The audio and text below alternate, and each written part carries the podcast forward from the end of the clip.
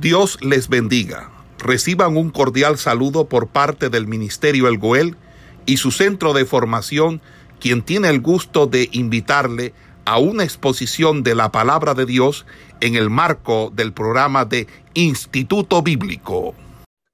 Eh, se trata de los evangelios sinópticos. Los evangelios sinópticos van, a tratar un problema que que se va a presentar desde el estudio de mucho tiempo y es las semejanzas que existen entre en, en estos tres evangelios como tal. Si miramos la palabra sinóptico, como estoy compartiendo en pantalla, va a venir del griego sinopsis, que va a significar ver a la vez, es decir, que se va a tratar de un estudio en conjunto de estos tres evangelios, en este caso son Mateo, Marcos y, y Lucas, ya que existe una gran concordancia entre ellos, es decir, hay muchos relatos, muchos textos, o lo más correcto de decir es que hay una similitud principalmente en cuanto a su estructura temática y en gran parte de cada uno de sus contenidos. ¿A qué me refiero con esto? Me refiero que si tomamos el Evangelio según Mateo, el Evangelio según San Marcos, el Evangelio según San Lucas, van a encontrar que estos tres evangelios, van a tener relatos en los cuales se repiten, van a tener relatos en los cuales están relatando el, el, mismo suceso, la misma acción, pero, en cada, pero cada uno lo va a relatar desde un punto de vista. Algunos toman estos tres evangelios y se refieren que al estudiar, que hay que estudiarlos en conjunto, ya que de esa manera podemos ver a plenitud y a completud eh, lo que Cristo quería hacer o, o, el ministerio de Jesucristo como tal, ya que serían tres puntos de vista totalmente distintos. Pero esto es una discusión que va mucho más allá simplemente a la forma del estudio bíblico o la forma en cómo, de cómo hay que canalizar estos evangelios. Entonces, cuando escuchen la palabra sinóptico, eh, refiriéndose al Evangelio, se va a tratar del estudio en conjunto o la forma de ver al mismo tiempo estos tres evangelios. En estos tres evangelios podemos identificar cuatro grandes bloques, es decir, como decía al principio, comparten un esquema general, comparten un esquema que, es muy parecido, es decir, hay una estructura en estos tres evangelios que es, que compartida en, cada uno de ellos. Y muchos asumen que esto se debe a que cada uno de ellos tomó partes de un mismo documento mucho más antiguo, que eso lo vamos a ver más adelante, de las diferentes teorías, las diferentes formas en lo que se trata de esta manera. Por eso podemos identificar cuatro grandes bloques encontramos, encontramos acá. Encontramos la primera parte que va a hablar del, de la preparación del ministerio de Jesucristo, que lo podemos encontrar desde el, de Mateo, Marcos y Lucas. Ahí claramente van a estar viendo, van, van, van, viendo en pantalla los textos que representa cada uno de ellos. También el ministerio en Galilea, el viaje a Jerusalén y la pasión y resurrección, cuando se está hablando de su, de su vida y muerte.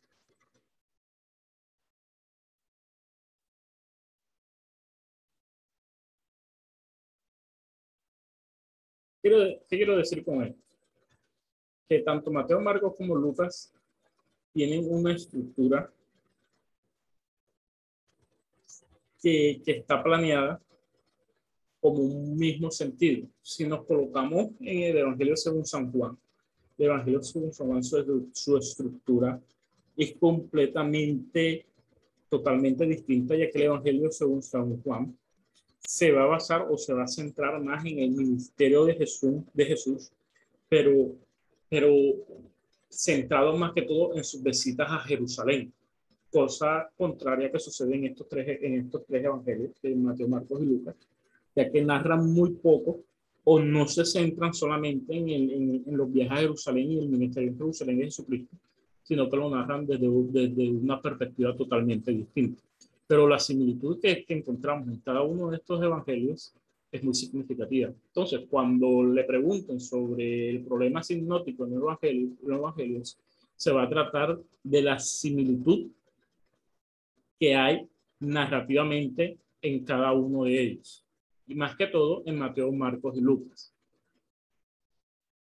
¿Estamos claros hasta este momento, hermanos?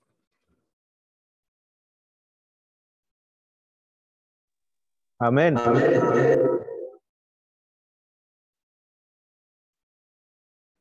Por otra parte, hay que tener en cuenta que hay una similitud muy significativa entre estos evangelios, ya que para poder entender un poco más la similitud que hay en ellos, hay que entender también lo que es una períscope. ¿Qué es una períscope? Esta palabra viene del griego períscope, que va a significar reporte, y se utiliza en la exégesis del Nuevo Testamento para denominar un grupo de versos con un sentido unitario y coherente. Es decir, una perícopa se va a tratar de un texto o un grupo de versos, ya versos bíblicos como tal, que van a tener un, un sentido único y coherente entre ellos. Entonces, cuando encontramos eh, las diferentes películas en cada uno de estos evangelios, vamos a encontrar que el sentido y la coherencia entre cada uno de ellos es el mismo.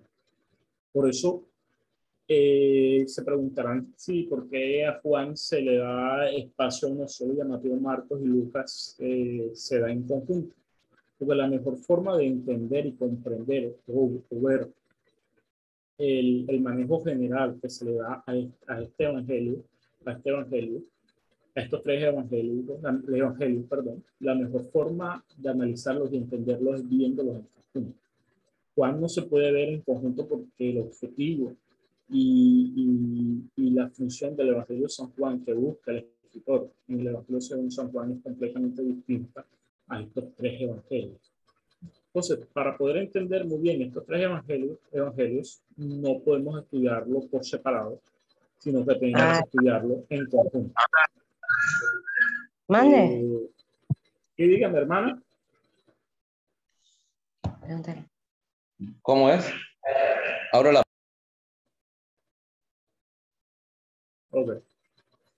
Cuando hablamos de períscopas, que ya entendemos que la períscopa, se va a tratar de los versos con un sentido único y coherente, un sentido unitario, es decir, un sentido único.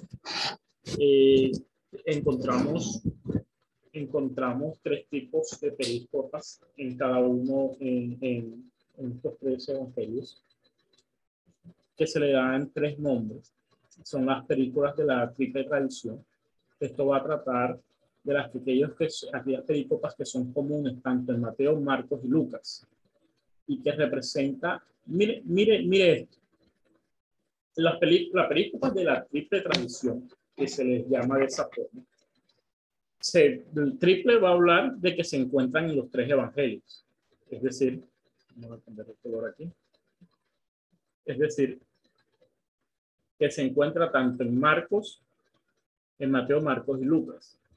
Miren la importancia de esto.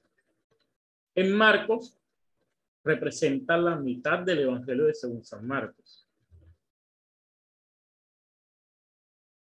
En Mateo va a representar una tercera parte de Mateo y en Lucas va a representar 330 versículos. Es decir, hay una información mucho menor en el Evangelio de San Lucas que encontramos. Pero cuando se habla de las películas de doble tradición, si la de triple va a tratar de que se encuentran en los tres evangelios, la de doble tradición va a tratar que se encuentra solamente en dos. En este caso, la, se va, va, a hablar de, de, la, de la similitud en perícopas que se encuentra en el Evangelio según San Mateo y en el Evangelio según San Lucas, que va a representar la quinta parte de Mateo y en Lucas va a representar 230 versículos. ¿Por qué aquí no aparece Marcos? Porque toda la información que se encuentra eh, repetida, por así decirlo, por llamarlo de esta forma, o en similitud con los evangelios, toda la mitad de Marcos, que se aparece repetida tanto en Lucas y en Mateo, aparece totalmente en Mateo. Es decir, que si nosotros sacamos a Marcos de la, de, de, la, de, la, de, la, de la sumatoria, quedaría solamente Mateo y Lucas. Pero si dejamos a Marcos con Lucas, no podríamos decir que están parecidos porque hay información en Mateo que sí aparece en Lucas, pero que no se encuentra en Marcos. Pero todo lo que se encuentra en Marcos aparece tanto en Mateo y Lucas. Es decir, los que tienen información distinta, que no está, eh, que no está entre los tres, simplemente es Lucas y Mateo. Es decir, que hay información de Lucas que se halla en Mateo, pero toda la información de Marcos se halla, se halla en los dos al mismo tiempo. También encontramos la de tradición simple, que va, que va a hablar aquellas que se encuentran, si hablamos acá de, de triple, es decir, que se encuentran en los tres y hablamos acá que se encuentran en, los dos, la de tradición simple va, va, a decir que se encuentra en uno solo. Es decir, solo se representa un evangelio. En Mateo vamos a encontrar apenas 330 versículos. En Marcos 53 versículos que no se encuentran en ninguno de los otros evangelios. Y en Lucas vamos a encontrar una mayor información que no se repite en ninguno de los dos. Entonces, si nos damos cuenta de, esta, de estas tres grandes similitudes que se está viendo de una mayor forma en cada uno de los evangelios, vamos a encontrar que, que se, va, se, va, se va a iniciar una discusión o se va a iniciar una pregunta. Y es, ¿cómo es posible que toda esta información en cada uno de estos evangelios, si supuestamente fueron escritos por, por, por personas distintas, por escritores distintos, se encuentre tan repetida y no solamente repetida, sino se encuentren en una estructura muy similar en cada uno de estos tres libros. Y aquí es donde nace la pregunta del problema sinótico. El problema o la cuestión sinótica es cómo es posible que uno de los evangelios haya servido como base para la edición del resto o es que existe alguna otra fuente. ¿Qué están diciendo ellos aquí?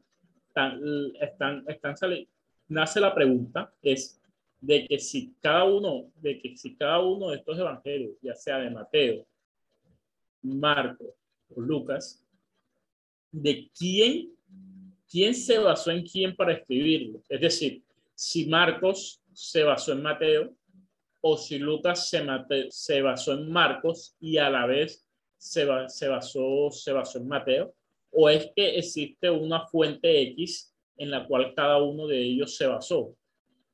Nace, nace, nace en la historia esta, esta, esta pregunta por, por, por, la cuestión de la similitud en cada una de ellas o por la o por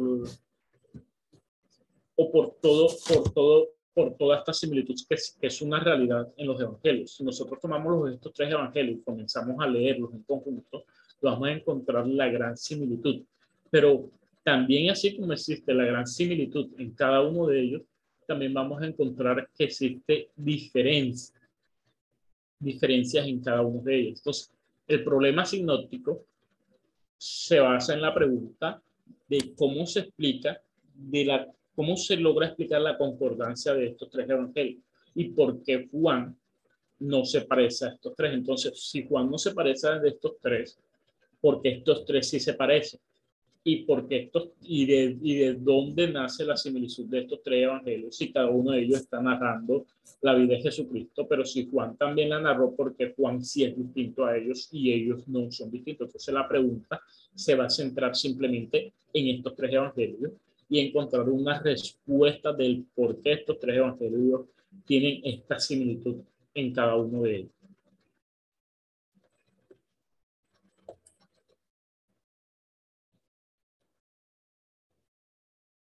¿Vamos entendiendo, hermanos? ¿Sí me he sabido explicar o alguien tiene una pregunta por el momento?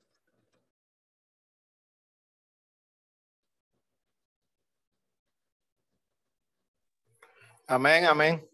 Todo bien.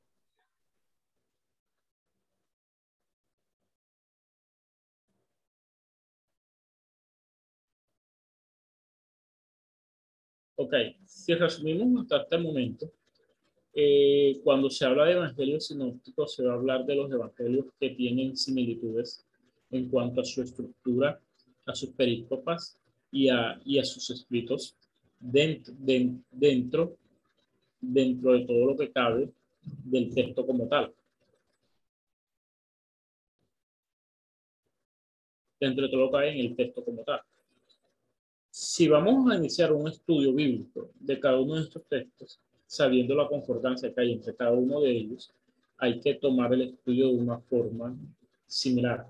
Entonces, para entender un poco más esto, o las discusiones que se plantearon al respecto sobre los, los evangelios sinópticos, se plantearon varias soluciones al problema sinóptico. Ya entendemos que el problema sinóptico eh, es la pregunta de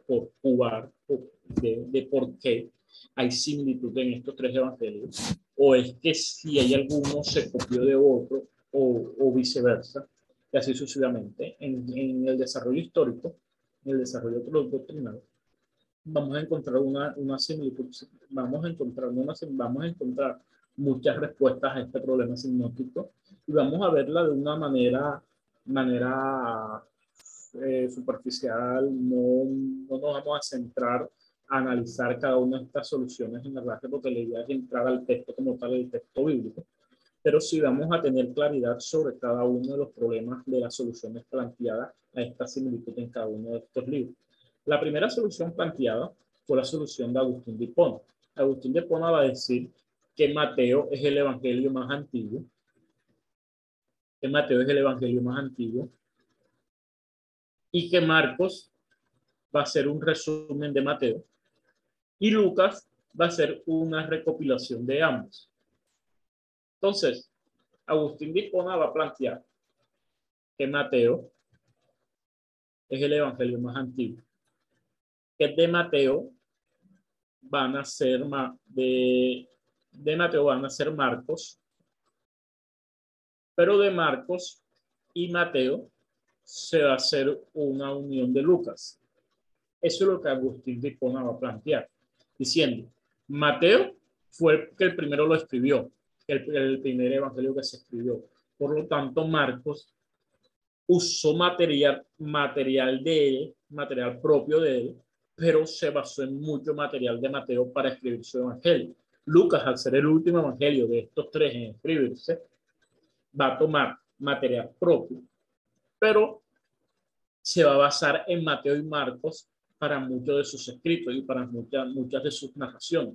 Por eso Lucas tiene bastante información de Mateo y Marcos, pero por eso Marcos solamente tiene correlación más que todo con Mateo, más que todo con Mateo por mucho tiempo y por muchos años eh, se, tomó esta teoría como la teoría que, la teoría más correcta sobre problemas sinópticos y era la que más que todo se defendía por mucho tiempo, pero por ahí con el siglo XVIII comenzaron a, proliferar distintas teorías, comenzaron a formularse soluciones totalmente distintas a las que las que planteó Agustín de Hipona, y se comienzan a dar a nacer las diferentes teorías y los diferentes documentos que, que, van, a, que van a desarrollar este problema, este problema psignótico. Uno de ellos va a ser la teoría de la dependencia, que busca enfocar de una u otra manera el problema sinóptico basándose en la existencia de una supuesta Miren, esto se basa en la existencia de una supuesta relación de dependencia literaria. ¿Qué quiere, qué quiere, qué quiere decir esto? Que van a plantear que existe una fuente externa, es decir, que están los evangelios, Mateo, Marcos y Lucas, pero que a la vez va a existir una fuente externa, un documento X.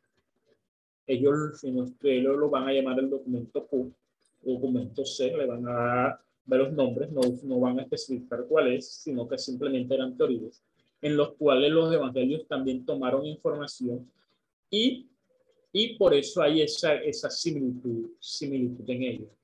Uno, una de las primeras dentro, dentro de esta teoría de dependencia, dentro de esta teoría de la dependencia, vamos, vamos a encontrar la teoría del evangelio fundamental o la dependencia común de un evangelio original. ¿A qué se refiere esto? Se refiere que un escritor alemán, Lessing, plantea la existencia de un documento primitivo. Lo, lo van a llamar o lo van a decir que es un evangelio, evangelio apostólico escrito en arameo y se le va a denominar el evangelio de los nazarenos. nazarenos. Este evangelio eh, de una u otra forma no se, no se, tiene, no se tiene conocimiento de que haya, existe en realidad. Simplemente fue una teoría, una suposición eh, no, probada, no probada hasta el momento de este evangelio. Pero según esta teoría, los sinópticos dependen de una forma independiente de este evangelio antiguo, lo que explica las similitudes que encontramos de este evangelio. Es decir, que vamos a encontrar este, este evangelio. Vamos a encontrar este evangelio primitivo, este evangelio primitivo, vamos a ponerle aquí una C, y que de, y que de este evangelio primitivo van a suscitar o van a salir los distintos, los distintos escritos, tanto de Mateo como de Marcos y Lucas. ¿A qué me refiero? Me refiero que cada uno de ellos no, no hubo una relación entre ellos, sino que ellos tomaron como base este escrito que es mucho más antiguo que el de ellos, pero que entre comillas existió, y digo entre comillas porque esto es una teoría, no es algo que está probado, pero hay que tener claridad sobre estos asuntos para, para desarrollar su escrito. Más adelante, esta teoría va a evolucionar porque fue ampliada por hecho cuya principal aportación consiste en suponer, miren, tengan en cuenta mucho esta clave, esta clave, suponer, son suposiciones, no, no, no es algo que esté probado totalmente, sino simplemente son suposiciones, buscando una respuesta a este problema sinóptico que es la relación entre cada, la relación o la similitud en estos tres evangelios. Leising va a decir, si nos damos cuenta, hay un evangelio primitivo o el evangelio de los nazarenos, que en los, en los cuales va, va, van, a, va, van a tomar fuentes, va a ser la fuente principal y Mateo, Marcos y Lucas van a tomar esta fuente. Elton va a, va a añadir algo más. Elton va a decir que existe un evangelio primitivo, le va a dar el nombre de ese. A este evangelio primitivo hay redacciones y, añadía, y material que se le añadió a, este evangelio primitivo que provenía de tradiciones comunes de los evangelistas. Es decir, tenemos que entender que cuando habla, conocemos la tradición judía, la tradición judía tenía mucha tradición, no solamente escrita, sino bastante tradición oral. Y él va a decir que primero, por este evangelio antiguo, hubo, hubo, una, hubo una, una segunda redacción de este evangelio, que lo va a llamar las tres distintas redacciones de los evangelios, le va a colocar como redacción C más A, redacción C más B, redacción C más D, y que de cada una de estas se va a tomar los evangelios. Si nos damos cuenta de las flechas, vamos a ver cómo él asume la interacción de los tres escritos de los, evangelios, de los evangelios con cada uno de ellos. Quiero aclarar algo y espero que tengamos todo esto claro. Esto no quiere decir que el Evangelio de Mateo, Marcos, Lucas o Juan no tengan una, una inspiración divina, sino que están buscando, y eso lo van a ver en completamente con estos estudios, porque no se basa simplemente de estudiar los textos bíblicos y ya sino entender del por qué muchas cosas se están viendo y por qué muchas teorías están naciendo y por qué muchas interpretaciones se están haciendo de la Biblia. Y la entender esto, entender estas discusiones nos ayuda a comprender la importancia de tener claro que realmente estos libros son inspirados y que nuestra fe no puede tener duda con lo que, con con lo que respecto a Dios nos compete y con lo que respecto a Dios tenemos. Otra de las teorías va a ser la teoría de la tradición oral. Esta teoría va, va a ser dicha por un alemán, Heder,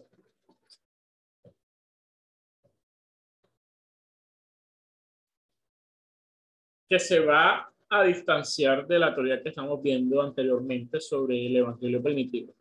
Y va a decir que, la, que las semejanzas de estos tres evangelios se deben a una, no a una fuente literaria, sino más que toda la tradición oral común a todos los evangelistas. ¿Qué, cree, qué está planeando Hedre? Hedre está, está diciendo, con la vida de Jesucristo se desarrolló una tradición oral que comenzó a narrarse, y eso es una realidad, comenzó a contarse de voz a voz lo que Jesucristo y la vida de Jesucristo comenzó a verse. y comenzaron a contarse de voz a voz todo lo que Cristo había hecho. Entonces, esa tradición oral que era común entre cada uno, entre toda la iglesia primitiva, dio como base a los tres evangelios de Mateo, Marcos y Lucas, ya que ellos de alguna u otra forma se, se van a basar en esta tradición oral. Entonces, Heather va a decir que la dependencia no va a ser en documentos extraviados, como, están plan, como, está plan, como se está planteando anteriormente, sino que se, claro, su dependencia fue de la tradición oral judía con respecto a la vida de Jesús. Y que de esa tradición nace la similitud dentro de estos tres evangelios, dentro de estos tres evangelios. Aunque esta, esta teoría resalta un elemento muy importante, que es la tradición oral en el pueblo judío, ya que era algo muy común si ustedes cuando estén estudiando el, el Antiguo Testamento se van a dar cuenta que la tradición oral era algo muy importante dentro del pueblo judío, dentro de la, de la historia israelita y dentro del conocimiento israelita, resulta muy, muy difícil, muy difícil tomar que la tradición oral va, va, va a dar la concordancia que existe, ya que esta concordancia no se va a dar simplemente por el hecho de, de, la similitud, sino que hay una estructura totalmente similar dentro de estos tres evangelios. Entonces, la tradición oral nos puede aclarar a nosotros que va, que va a haber historias que se van a repetir, pero no, no nos justifica que la estructura dentro de estos tres evangelios sea la misma. Entonces comienzan a, comienza a plantearse estas ciertas discusiones sobre por qué la estructura y por qué estos textos van a tener esta gran similitud dentro de cada uno de ellos. Hermanos, si vamos a hacer una pausa un momento. La teoría de la dependencia es que, estos evangelios dependieron de, de un documento anterior. La primera hablaba de un documento nazareo, la segunda hablaba no de un documento, sino de la tradición oral. Pero aquí el teólogo y filósofo Shelley Mayer va a decir que esta teoría hace énfasis en la insistencia de fragmentos escritos en la iglesia primitiva, que fueron con el tiempo completándose hasta ser incluidos por los evangelistas, evangelistas en sus escritos. La aportación más reconocida de esta teoría es la aparición de la fuente Q, cuyo nombre proviene de la letra de la palabra cuello, que en alemán significa fuente. Es decir, que en esta teoría que dependencia común de fragmento escrito va a decir que existían fragmentos dentro de la tradición, tradición de la iglesia primitiva, donde habían escritos sobre la vida de Jesús, es decir, cualquiera veía, cualquiera que haya estado en, la, en el ministerio de Jesucristo y haya visto el ministerio, había escrito algo, o alguien lo había escuchado y había escrito algo, y estos documentos comenzaron comenzaron a unirse de forma gradual dentro de la iglesia primitiva. Y esta fue la fuente a la que accedieron los evangelistas para escribir los evangelios y de ahí proviene esta similitud dentro de estos, de estos evangelios. Pero esto, esto no va a explicar, no, no, va, no va a significar, no va, no va a demostrar mucho porque a la, a la hora esta, esta fuente Q eh, no, no, no, va a tener una prueba como tal de lo que haya sucedido. Otra de las teorías va a ser la, la teoría de la interdependencia. Ya estamos hablando de la teoría de la dependencia, la pasamos a la teoría de la interdependencia, que va a hablar de la solución al problema sinótico de una forma totalmente distinta, ya que dice que uno de los otros, eh, que al menos uno de los otros evangelios por parte de los dos evangelistas y no llegue el uso de otras fuentes más antiguas. Es decir, que hubo un evangelio, que fue primero, como decía Agustín, por ejemplo, el Evangelio según San Mateo, fue primero. Y de ahí se basan Marcos y Lucas. Pero esta teoría de independencia va a decir que también pudieron existir otras fuentes distintas a estos evangelios que sirvieron para los datos colocados o ubicados dentro de cada uno de estos evangelios.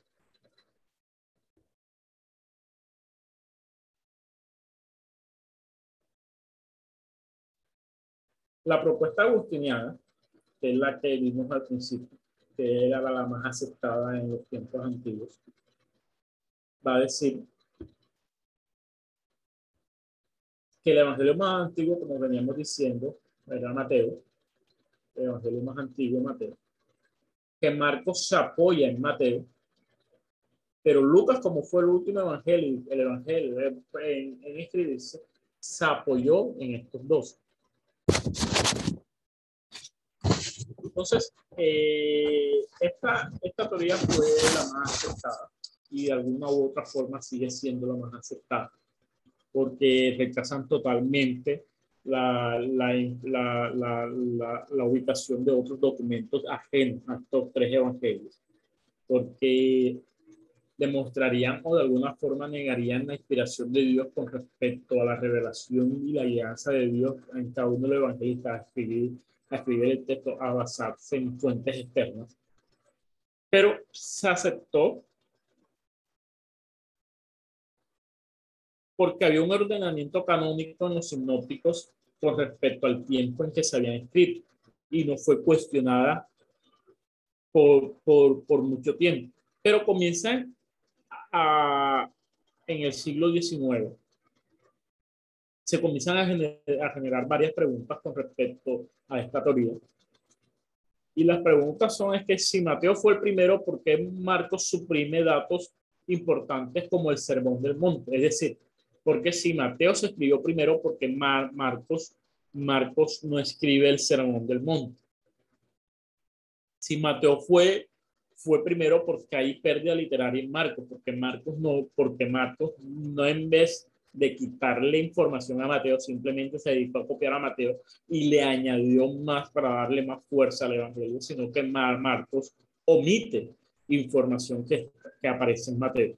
Porque si Lucas se apoya en Mateo, muchas de sus narraciones no, no poseen la misma ordenación, es decir, el orden como está planteado Lucas, muchas de sus narraciones suceden de forma cronológicamente distinta como lo propone Mateo.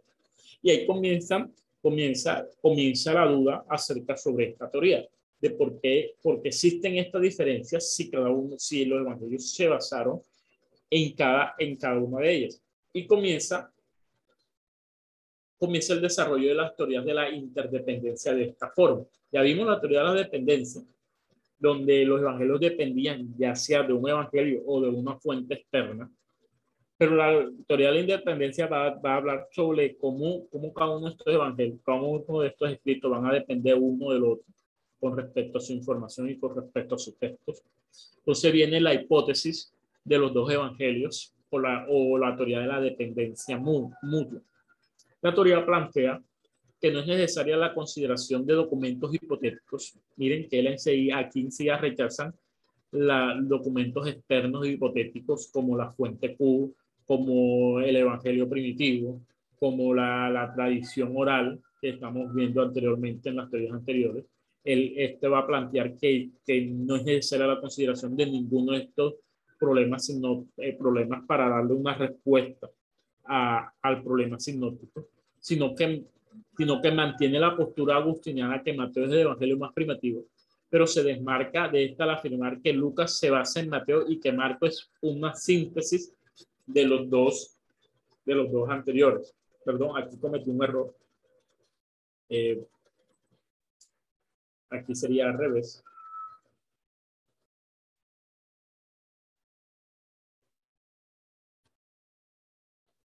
La flecha la puedo cambiar.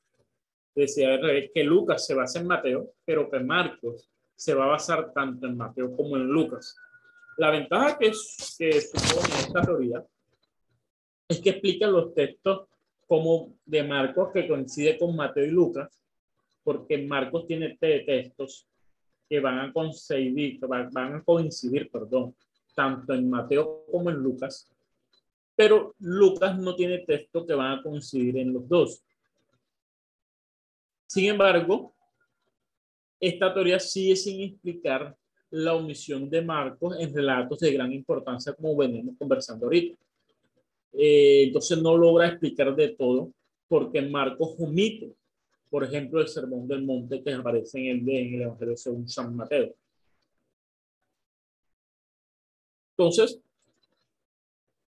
viene, viene, viene y continúa una estructura completamente distinta.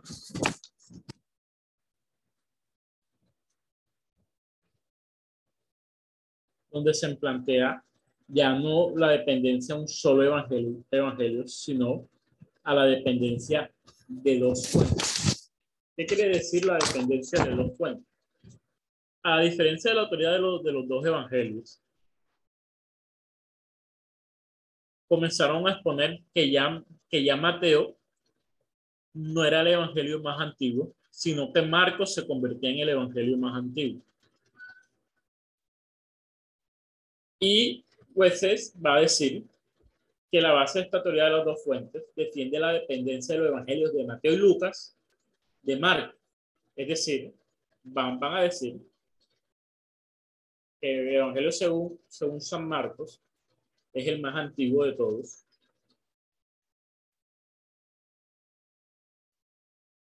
Marcos es el más antiguo de todos.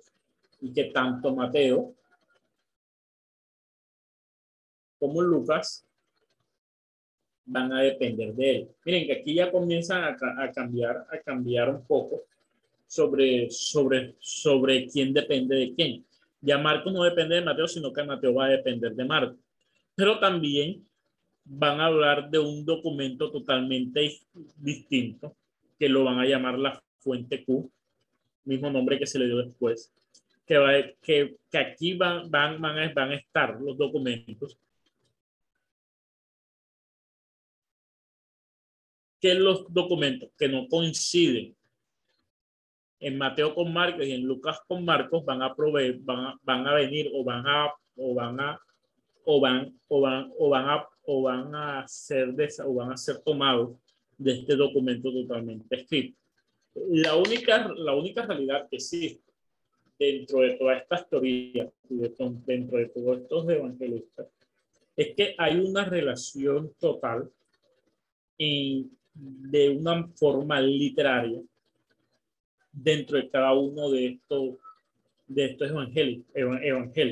Tenemos que tener en cuenta que la fuente Q que se va a tocar mucho dentro del estudio de los evangelios sinópticos. Si ustedes buscan en internet cualquier estudio de los evangelios sinópticos, van a encontrar estas teorías donde se va a usar la fuente Q se va y se va a hablar de documentos totalmente externos a estos evangelios o de correcciones, añadiduras y cambios a cada uno de estos evangelios. evangelios. Pero van a tener una similitud en, en el ordenamiento una similitud en las períscopas. Pero cada una de estas teorías siempre vendrían siendo hipótesis donde las cuales no, no, no hay una prueba fidedigna de que así fue que se dio esta, esta similitud dentro de estos evangelios.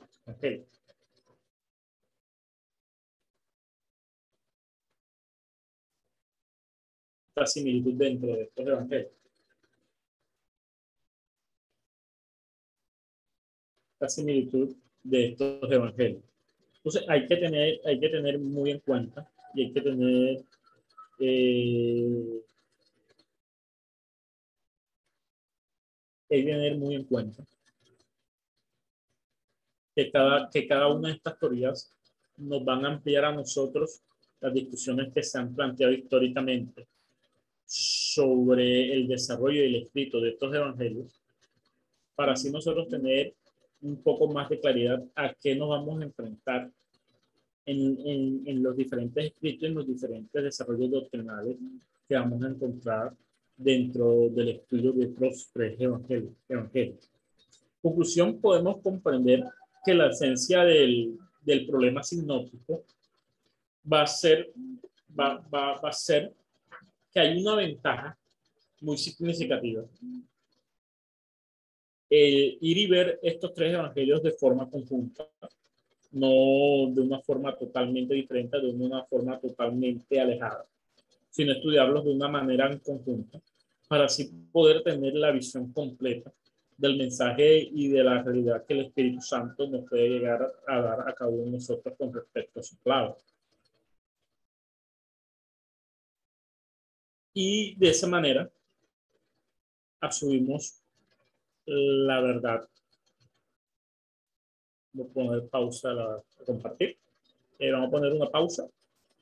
Con esto, eh, aquí culminamos la introducción en esta nuestra primera clase de los evangelios sinópticos. Ya en la próxima clase vamos a ingresar ya a la temática como tal, de ver el texto y la similitud del texto en cada uno de los libros.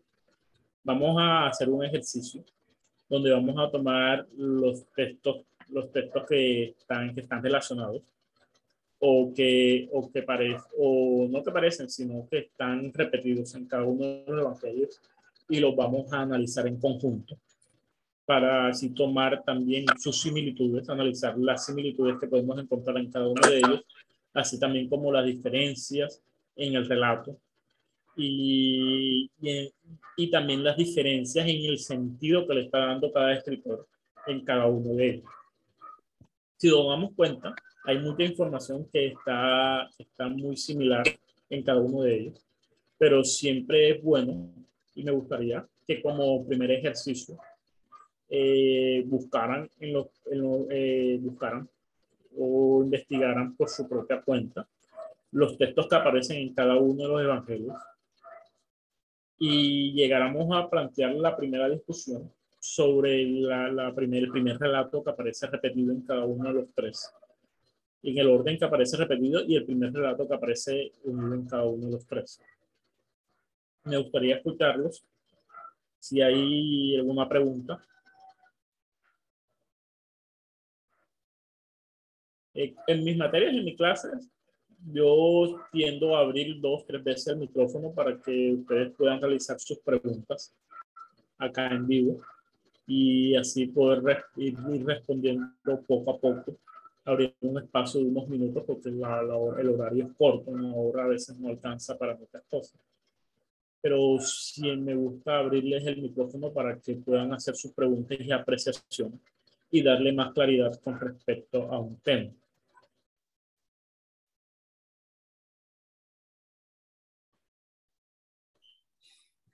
Amén, maestro. Eh, yo creo que como es primera vez, pues sí, como que estamos así un poco distantes. Esperamos que este estudio haya sido de bendición para su vida y ministerio. A Dios sea la gloria. Este es el Ministerio El Goel, vidas transformadas para cumplir el propósito de Dios.